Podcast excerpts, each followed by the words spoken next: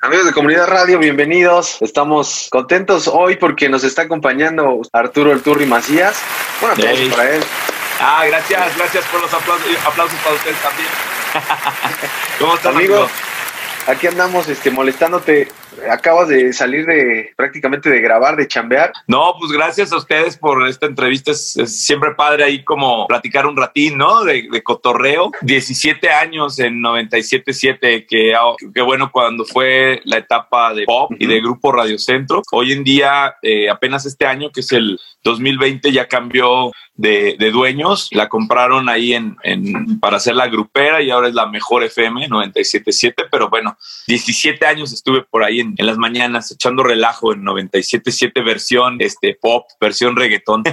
Entrevistaste a varias personalidades, pero entre las más vistas, entre las más sonadas, eh, pues Maluma, el- digamos que al rey de- del género urbano. Cuéntame esa experiencia, amigo, para la gente que nos está viendo, que se dedica, pues quiere dedicarse también a comunicación. ¿Cómo lo sentiste tú? ¿Cómo fue entrevistarlo? ¿Cómo te Pues preparaste? mira, eh, sobre todo que eh, te acuerdas tal vez que hace algunos años el reggaetón todavía no estaba como tan fuerte en general, ¿no? Era, era el, el- el pop. Y pues de repente llegamos a escuchar o llegué a escuchar esta canción del borro cassette de Maluma. Entonces yo le decía a los, a los jefes ahí en, en, en 97.7, no, pues esto es lo que ahora va a venir, ¿no? Pero todavía el reggaetón era ahí como considerado como todavía muy, muy, este, ¿cómo podríamos decirlo? Callejero. callejero no, ajá, no, no estaba tan, tan de moda aquí en México, ¿no? Sí había reggaetoneros que, que sonaban, pero más este reggaetoneros poperos, no tan de reggaetón, reggaetón, ¿no? Y, y bueno, el caso, para no hacer el cuento tan largo, el caso es que cuando viene a México, pues ya este va con nosotros y todo, y, y, este, obviamente, pues ahí lo estuvimos promoviendo y todo. Otro, otro, por ejemplo, del que me acuerdo que estuvimos promoviendo que nadie lo conocía era J Balvin Wow. que J Balvin hace muchos años vino a México y, y nosotros teníamos una camioneta de promoción en las calles y regalábamos los discos de, de éxitos, ¿no? Que, que todavía los CDs, ¿no? Que tenían así como varias canciones de los diferentes artistas y eh, estaba la Turbonave 97.7 en las calles con el Moy Power y ahí regalábamos las- los discos y entonces mandábamos de repente a algún artista a la Turbonave 97.7 para que además también repartiera su disco y la gente lo conociera y uno de ellos era J. Entonces eh, lo mandábamos a los mercados y a los diferentes lugares para que la gente lo, lo empezara a ubicar. Esto te estoy hablando que ya tiene, pues sí, como sus 15 años más, más o menos, ¿no? Y este, y la gente todavía no lo conocía aquí en México. Entonces este, regalábamos el disco y, oiga, ¿no quiere el disco de J Balvin? Y decían, ¿J qué? ¿Quién es A este? ver, ¿qué otro disco traes? No, pues que el de, su- el, los- el de los éxitos. No, mejor dame el de los éxitos porque él no lo conozco. ¿no? O dame los dos, ¿no? Entonces ya ahí estaba J Balvin en un, en un aniversario firmando discos y bueno, pues ya después se volvió el boom de J Balvin. Lo mismo entonces con Maluma, entonces también me, me tocó entrevistarlo y pues ahí siempre les dimos la bienvenida a México de las primeras veces que vinieron y que empezaron a promoverlos por acá. Eh, a los 13, 14 años ya grabando videos, produciendo, dirigiendo y todo lo que sigues haciendo. Pues eh, lo, lo agarraba como más bien como de hobby. Siempre me llamó desde niño la atención ese rollo de cómo se grababan los programas, cómo se grababan las películas, ¿no? Que, Sí. que pues an- antes no teníamos esta facilidad de las redes sociales y pues no era el, simplemente el internet pues era pues muy este escaso, ¿no? Y inclu- incluso pues ni había, ¿no? Cuando estábamos niños, ¿no? Entonces eh, está, está padre que, que por ejemplo, eh, por ahí mi papá alguna vez compró una cámara para grabar los, los convivios familiares y, y de repente las vacaciones de las, de las estas cámaras para que comenzaban apenas que eran muy grandes, de hecho, antes. Y pues las llevábamos a todos lados ahí con los convivios. Entonces, pues, yo empecé a hacer como mis videos y todo, ¿no? Entonces, eh, ¿Mm? ahorita después de tantos años que ahorita por la pandemia que me tocó sacar todos esos cassettes y todos esos videos viejos y digitalizarlos para poder subirlos a mi canal de YouTube, pues es padre encontrar este tipo de material, ¿no? De, de- de antes, de, de- que antes ni existía YouTube. De hecho, YouTube ya ves que empezó ah, en 2005 y pues esos videitos que, que tengo son de 1994, 1995, todavía 10 años antes de que iniciara todo lo del YouTube y las redes sociales y todo. Entonces, bueno, es, es muy padre ahorita pues ya agarrar ese material y subirlo y muy curioso recordar esos momentos, ¿no? Y amigo, también estuviste en la época de oro de, de Telehit, en los inicios, digamos, en los primeros pasos de Telehit, y, y eras de la, de, la, de la oleada de los jóvenes, y ya estaba por ahí, cuéntanos con quién te llegaste a topar en Telehit. Eh, por cierto, saludos a Memo del Bosque, que por ahí también va Sí. a regresar, ¿no, amigo? Sí, ahorita está haciendo el programa de un minuto para ganar con Sandarti. Ok. Y este, y pues es, fue una de mis primeras grandes oportunidades de conductor de televisión. De hecho, yo empecé de conductor de televisión en Telehit.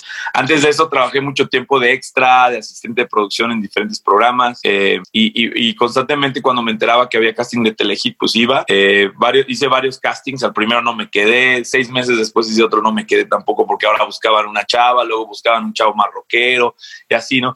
El caso es que cuando me quedé, pues ya es, eh, fue la etapa de Telehit más fresa, le digo yo, porque eran puros programas así con ese, ese corte así como más, este, por ejemplo, Fresas con Chile, que estaba Paloma Márquez con el burro Van Ranking, estaban las hijas de la madre tierra, ¿no? Montserrat y Yolanda Andrade, eh, el Estaca y también Videgaray, que hoy en día pues siguen, ¿no? Con su, con su manera que pues, ellos hacían ese programa en Telehit que se llamaba El Planeta de Cabeza y que pues eran, eran los más rudos porque eran los que luego, este, buleaban a la gente en ese entonces y todo, entonces eran como lo más rudo, ¿no? Porque antes no se podían decir tantas cosas en televisión, tantos güey o, o, ser tan llevados, ¿no? Y bueno, creo que una de las etapas más importantes de cuando estuve en Telehit fue que conocí a Omar Chaparro y juntos empezamos el programa de Black and White. Y por eso se llamaba Black and White, porque él era black y yo era white. Entonces ahí surgió una muy buena amistad que hoy en día nos seguimos acordando de grandes anécdotas cada vez que nos encontramos. pues siempre desde lo que platicamos eso desde hace mucho tiempo que siempre me grabo este, haciendo cosas y todo. Muchas veces me grababa para mí, ¿no? Para recordar esos momentos, ¿no? Por ejemplo, cuando iba a un evento o los eventos de 97.7 o cuando iba a una grabación, ¿no? Siempre me, me grababa. Hoy en día pues ya lo hacemos con el teléfono y con las camaritas GoPro que son muy pequeñas y muy prácticas para llevar a todos lados. Pero antes, literal, me llevaba la maletita con la cámara, con el cargador, con todo, para poder precisamente grabar un poco de backstage de, los eh, primeros eventos, de, cositas así que me iba encontrando, ¿no? Entonces siempre, siempre me he este, como acostumbrado a grabarme también para mí, para recuerdos, ¿no? Por ejemplo, eh, mi hermana vive lejos, mi mamá también. Entonces era una manera de también luego compartirles ese material y vieran lo que yo estoy haciendo, ¿no? Porque no estaban acá en, México. Entonces, este, pues, pues, siempre me he acostumbrado y entonces hay, buen material ahí, hay buen material.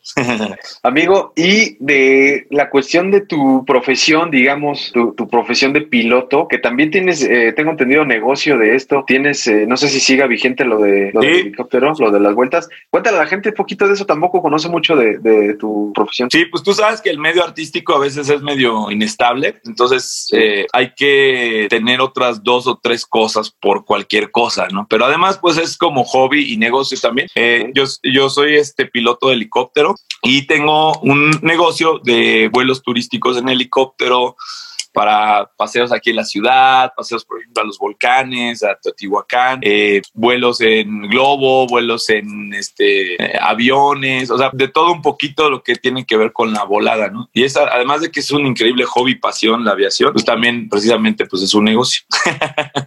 Entonces ah, hacemos vuelos turísticos, entregas de anillo de compromiso y lo chistoso es que lo hemos podido empatar un poquito con lo del medio, porque muchas de las producciones de películas o series o que requieren algo de, o programas de televisión que requieren algo de un helicóptero o videoclips de los artistas. Entonces ahí a veces estoy también en eso, aunque a veces no me veo yo, pero pues estoy detrás de, ¿no? También. Produciendo. Sí, entonces, y pues lo demás es, es eh, lo que te platicaba de esto, de las cosas que yo grabo y eso, pues es, eh, a veces se ocupan algunas cosas para pasar en algún programa o en, el programa de hoy, por ejemplo, que pasa una partecita, pero las cápsulas duran un minuto, minuto y medio, y todo el demás material grabado, pues para no desecharlo, cosas por el estilo, lo subo a mi canal de YouTube, es youtube.com diagonal Arturo Macías, y ahí pueden ver ya como toda la cápsula o lo que haya grabado el evento o las entrevistas o el backstage pues ya más completo, ¿no? Entonces ahí hay manera como de ver todo eso. ¿Te acuerdas que conducías eso de lo de Navidad? de estos, este... Sí, los, los desfiles navideños, eh, de la caravana Coca-Cola, eh, eventos de la, ¿te acuerdas la Rocola Coca-Cola que también tenían? Que eran conciertos también. Luego eh, he trabajado también con algunas marcas como los marcas de dulces Chupa Chups, que hubo una gira también por ahí de bandas de rock. Y, y pues gracias al trabajo de tiempo me, ha tocado eh, trabajar con algunas marcas y pues bastante agradecido, ¿no? Que te tomen en cuenta para, para poder estar con sus marcas y sus eventos. Antes de ser conductor y todo eso, fui mucho tiempo animador. Entonces trabajaba de, de Gio Edecan, que es el concepto de animador en, en, los hombres, a, comparación de las mujeres, repartiendo muestras de algún producto en los semáforos o de repente yendo a algún evento y ahí mostrando algún producto o en, o en las fiestas o en las discos y Entonces, bueno, pues después de, ese tipo de activaciones y marcas te va dando muchos tablas la, la onda de la animación para después ya de conductor pues hacer ya otro tipo de dinámicas, ¿no? Entonces, bueno, pues por ahí han sido muchos eventos y muchas marcas que pues muy agradecido que te tomen en cuenta para trabajar con ellos, ¿no? Pues mira, eh, sobre todo que estén movidos, porque si escogen comunicación o, escogen este rollo de los medios, hay que ser muy movido. Aquí, aquí es bien curioso porque muchas veces las cosas que se dan son también por las relaciones públicas que hagas, ¿no? Por lo movido que estés, que vayas no nada más a una o dos empresas a dejar tu currículum o tu demo, o, ahora que hay tanta sencillez de mandarlo, eh, hacer un programa por televisión en, en YouTube y luego pues, ese, que sea tu demo y mandárselo a alguien por medio de contactarlo por medio de las redes sociales. Todo. O sea, el chiste es estar como haciendo mucha talacha, porque de ahí puede destacar la, la, diferencia entre ocupar un simple puesto, ¿no? En alguna empresa o en algún medio y o destacar para ser casi casi la mano derecha del productor y, este apoyar ahí, ¿no? Eh, aquí lo que buscan siempre es gente muy creativa, gente muy movida, gente que proponga. Tal vez algo totalmente nuevo es muy difícil que haya, pero si lo presentas de otra manera, si, si, lo, si lo muestras y todo, en un momento dado eso puede pegar y, y buscar que trabajar desde antes, ¿no? Entonces, si estás estudiando, pues meterte a trabajar. Yo, por ejemplo, en mi caso, yo mucho tiempo fui extra, fui animador, fui este Gio y eh, decán, ¿no? De diferentes cosas, en lo que yo llegaba a lo que yo quería, ¿no? Y pasaron, pasó mucho tiempo eso, ¿no? Pero ya vas agarrando tablas, entonces lo que les recomiendo que, que hagan eso y sobre todo que no se desesperen porque es una carrera muy complicada, que hay mucha gente que quiere hacer lo mismo. Entonces, la única manera pues, es destacando, siendo creativo o proponiendo algunas cosas y que no te dé pena buscar a la gente, ¿no? Porque yo, de hecho, en mis redes sociales de repente pongo algunas convocatorias ahí cuando buscan un, bailarines, cuando buscan cantantes, cuando buscan gente de producción o voluntarios que quieran apoyar en un evento, cosas para que se vayan fogueando de las diferentes cosas, ¿no? Entonces, pues eso, eso es lo que le recomendaría. Y mucha paciencia porque luego tarda mucho en lo que recibes algún proyecto, ¿no? Y amigo, tú que, que estás trabajando directamente con Magda, Magda Producer, que le mandamos un saludo también, eh, está produciendo tres programas, ¿no, amigo? Si no, si no este, estoy mal, está produciendo eh, Guerreros hoy y Laura. Laura. sin, Laura, sí, Laura sin censura con Laura Bozo. También ahí estamos. De, también ahí me toca hacer la voz off y, y la locución. Y, este, Exactamente. y al de Guerreros vamos más para hacer como el backstage o de cotorreo también. Exactamente, y te quería preguntar eso precisamente. Gente como Magda que, que, tiene la cabeza a mil por hora, como lo estás platicando ahorita, tienes que estar bien activo, pero ¿qué le has aprendido a este tipo de, de, gente que ya está, ¿no? Que está produciendo y cómo es el timing en, todo esto que tú haces? Pues mira, el, eh, Magda es muy buena onda, tiene su carácter de productora, es muy estricta, eso sí, en el trabajo, ¿no? Pero también tiene su lado muy humano, ¿no? Que, que luego eh, en algunos productores pues no, no lo hay tanto, ¿no? Entonces Magda, por ejemplo, es, es muy importante por toda la labor que hace, todo lo que ha logrado, ¿no? Es una súper productora, tiene mucha experiencia en la televisión y todo. Pero también si tú llegas con una idea, es una idea buena que puede, puede funcionar, bueno, pues te, toma en cuenta por lo menos, ¿no? O la, o la revisa, ¿no? Y ya si le late o, le quiere hacer una, alguna modificación, pues ya te lo dice, lo haces y, se lleva a cabo, ¿no? Entonces aquí es el, claro ejemplo de cómo hay que a veces proponer algo, ¿no? También hay muchas cosas que vas a proponer en algún momento y no, no van a gustar o tal vez no es el momento adecuado para, para meterla, meter ese, esa cápsula o lo que hayas hecho al aire y hay que ponerla como en lista de espera, ¿no? Pero seguir haciendo cosas, seguir proponiendo y seguir este. Y sobre todo cuando trabajas bien, cuando eres puntual, cuando eres este cumplido, cuando haces las cosas como, pues, como un profesional, pues eh, llega un momento donde los productores y eso pues te toman en cuenta para sus demás proyectos porque saben que eh, eres una persona con la que pueden contar, ¿no? Entonces eso también es bien importante, el, otro lado, el lado humano, el lado de la responsabilidad, el lado de la chamba, ¿no? pero sobre todo de proponer, ¿no? Entonces hay muchos eh, estudiantes de comunicación que llegan a trabajar en una producción y pues nada más ocupan un un, este, un puesto, digámoslo así, y ahí se quedan y no proponen nada y nada más hacen el trabajo, pero no, no aportan algo y eso, alguna idea o algo así. Entonces, pues ahí se quedan siempre, ¿no? En cambio, hay algunos que que de repente, no, oye, ¿por qué no hacemos esto así? O, o, yo consigo ahora esto para esto y así. Entonces es cuando los productores dicen, ah, bueno, este cuate está como proponiendo, pues vamos a jalarlo o vamos a darle chance para ver qué tal, ¿no? Y así, y así más veces. Eso sería como mi, mi consejo también para todos los que son estudiantes de comunicación. Muy bueno. los que les gusta trabajar en eso. Que te voy a decir, hay mucha gente que no estudió comunicación y aún así trabaja en todo este rollo, ¿no? Igual los locutores, ¿no? Hay muchos médicos, muchos arquitectos que son locutores, pero pues es por el rollo de que les gusta platicar y cómo dicen las cosas. Por ejemplo, cuando a mí me tocaba hacer los castings para nuevos doctores en, en algunas estaciones o proyectos, yo no me fijaba qué calificación tuvieron en la universidad, ¿no? O sea, sí te ayuda, pero había mucha gente que ni siquiera había terminado la prepa, pero que son buenísimos y creativos para armar ideas, cosas, decir cómo explicar algo y eso, pues eso es lo que se requiere, ¿no? No tanto una calificación, ¿no? Se queda. y sobre todo también ver que no, que no lleguen así como, ¿cuánto me vas a pagar? No, primero pues déjame ver qué sabes hacer, ¿no? Así también. Claro, claro. Eso es lo importante. Pami, eh, bueno, pues muchas gracias por la entrevista.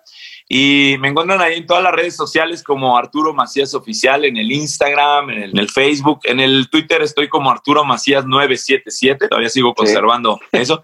Y pues yo creo que la mejor manera es echarse un clavado a mis videos ahí en mi canal de YouTube, que es youtube.com diagonal Arturo Macías que van a ver ahí algunas entrevistas, algunos eventos, pues muchas de las cosas que, que, que, hacía y que hago, ¿no? Porque seguimos subiendo material, ¿no? Pero hay también material de hace mucho ahí, entonces es interesante según el tema.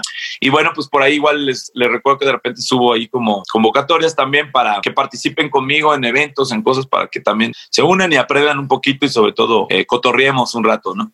Ahora desde tu celular. Ahora desde tu celular checa nuestras entrevistas, promociones y lo más nuevo que toda la comunidad radio tiene para ti. Síguenos a través de Instagram, Twitter, Facebook, Comunidad Radio y nuestro canal en YouTube, Comunidad Radio TV. Comunidad Radio. Toda música